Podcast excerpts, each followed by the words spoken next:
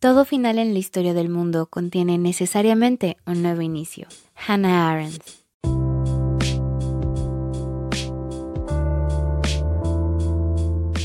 Hola, yo soy Ditsa y te doy la bienvenida al último episodio de la tercera temporada de Cometa de Ideas. Me gustaría saber si a ti también te pasa, pero es que cada vez que yo termino un libro, una serie, a veces una película siquiera, me invade un sentimiento de nostalgia tremendo. Y es que siempre me gustaría saber más, ver más. Me gustaría seguir siendo parte de la historia, aún como espectadora. Este es el episodio final de la tercera temporada.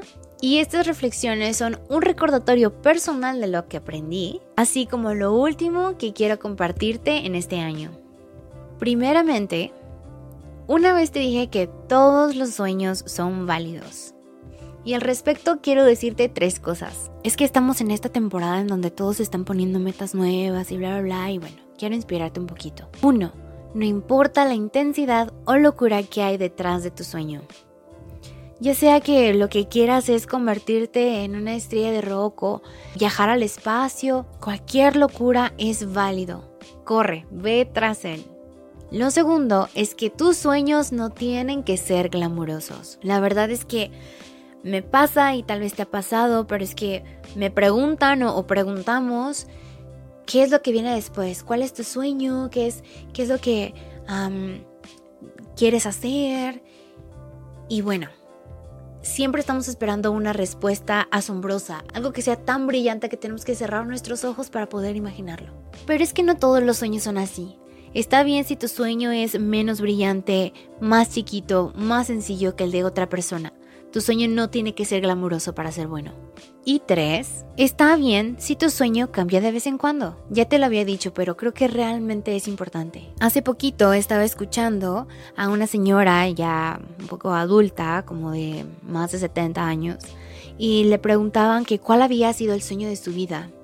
Y ella simplemente respondió muy segura de sí misma, yo ya pasé por muchos sueños y los que me faltan, así que nunca es tan tarde ni tan temprano para que cambies de sueño o vayas por otro más. La segunda cosa que quiero compartirte hoy como recordatorio y como reflexión final está relacionado a la búsqueda de cosas vanas. Verás, las redes sociales y otros factores externos nos influencian enormemente y creemos que debemos seguir cierto camino solo porque otros lo dicen o porque lo hacen. Imagina una familia que durante muchos, muchos años, muchas generaciones se han dedicado a ser abogados. Eso no está mal, pero es muy probable que sea por la tradición, más allá de la verdadera convicción, en que todos deciden tomar ese camino. Pero es que, ¿qué es lo que puedes hacer cuando tu entorno, tus posibilidades y opciones están limitadas a eso?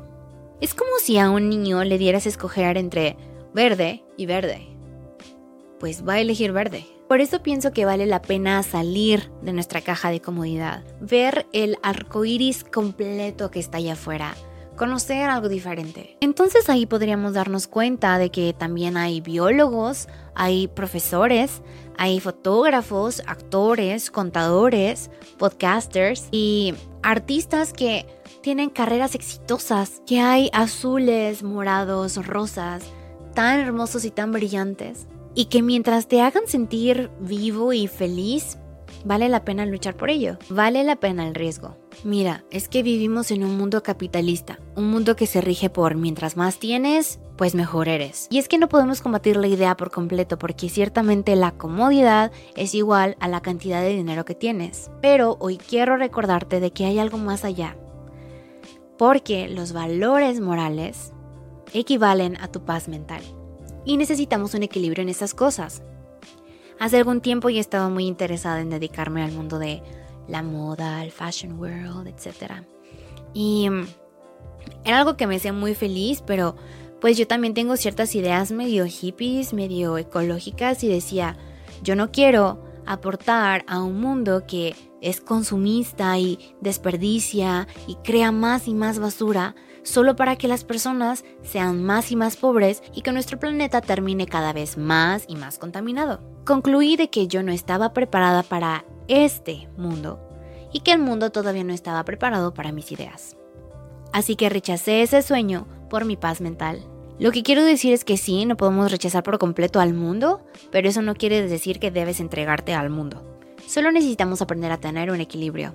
Y esto se relaciona con la tercera cosa que quiero hablarte hoy, y es que Está bien vivir una vida low key, una vida de bajo perfil. Hoy quiero reconocerte a ti que no buscas este glamour, este brillo, esta admiración del mundo y que vives tu vida bien, feliz, aportando a los demás. Hoy quiero decirte que admiro y respeto tu deseo de enseñar en una escuela de una pequeña comunidad. Admiro que te levantes todas las mañanas para abrir tu negocio de desayunos o de ropa o cualquier comercio que tengas. Admiro que sigas actualizándote para ser un mejor abogado o una mejor abogada cada día. Admiro que sigas estudiando para ser doctora aún después de seis años. Admiro que seas una excelente ama de casa y madre. Admiro que te esfuerces por mantener tu consultorio dental impecable. Admiro que no te da pena ir vendiendo de puerta en puerta. Admiro que seas un padre valiente. Admiro que conduces con responsabilidad tu taxi. Admiro que no te cansas de dar un buen ejemplo. Tu vida no tiene que ser glamurosa para que sea buena. La cuarta cosa de la que quiero hablarte hoy es ese dicho que repite muchas veces, solo se vive una vez. Es falso. Vivimos todos los días, morimos una sola vez. Dime si reconoces el easter egg. Sé que es complicado, pero no tenemos que pensar que solo tenemos una oportunidad en la vida. La verdad es que hay muchas oportunidades cada día. La vida en sí misma está llena, es un mar de posibilidades. Es simplista pensar que no hay mañana, pero es arriesgado pensar que tendremos un mañana. Intenta encontrar un equilibrio. Todas las historias tienen un final. Puede ser feliz, puede ser triste, de diferentes matices y formas. Pero lo que sí tienen en común cada una de las historias es que se volvieron relevantes cuando hubo un conflicto, cuando algo tenía que resolverse, ya sea tal vez una pelea intergaláctica, una sucesión de poder, un nuevo juguete en la habitación o un misterioso asesinato. También las historias coinciden en que cada una de ellas, si son buenas, tienen un desarrollo de personajes. Te lo dije una vez, la ficción no supera la realidad. No somos tan diferentes a esas historias que tanto admiras. Dicen que dos de cada diez personas encuentran el éxito. Pero el éxito es subjetivo. Espero que encuentres el tuyo y que esa cifra cambie algún día. Solo te recuerdo que es verdad que lo que nos llevamos a la tumba son las experiencias. Resuelve el conflicto, abraza tus propósitos y con o sin glamour, disfruta la vida como venga. Da todo por las experiencias, pero hasta el punto donde no te debas nada. Checa el costo-beneficio. No lo dejes todo para el final, pero no lo arriesgues todo en la primera partida. Valora los finales y prepárate para la siguiente aventura. Porque recuerda que al final todos mueren. Gracias por acompañarme en este viaje de Cometa de Ideas en su tercera temporada. Me hace muy feliz escuchar tu feedback y tus ideas cuando escuchas alguno de mis episodios. Hoy quiero agradecer principalmente a Chris porque tú me animaste a empezar Cometa de Ideas. También gracias a Manu porque tus comentarios me dieron el valor para grabar el primer episodio. Gracias Scarlett porque siempre me animas con tu entusiasmo para seguir produciendo. Edgar, eres mi fan número uno. Gracias. Alam, te agradezco que nunca te pierdas un episodio de Cometa de Ideas. Gracias Dante porque tú también me apoyaste desde el principio. Gracias a mis mejores amigas. Ustedes ya saben quiénes son porque son una gran inspiración para mí. Y gracias a todas las reproducciones anónimas en las diferentes plataformas. Significa mucho para mí ver esos números creciendo. Espero que mis ideas te estén dando un punto de vista diferente. Esto no se acaba aquí. Recuerda que un final es un comienzo implícito. Y yo aún tengo muchas cosas por decir. Hasta la siguiente temporada. Adiós.